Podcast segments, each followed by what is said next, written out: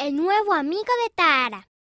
Tara ve a un niño en la capilla que está sentado solo. Tara no conoce su idioma. ¿Cómo podrá hacerse amiga de él? Si le ocurre una idea, Tara le hace un dibujo. Él hace otro dibujo y se lo devuelve. Tara sonríe. Es divertido hacer nuevos amigos.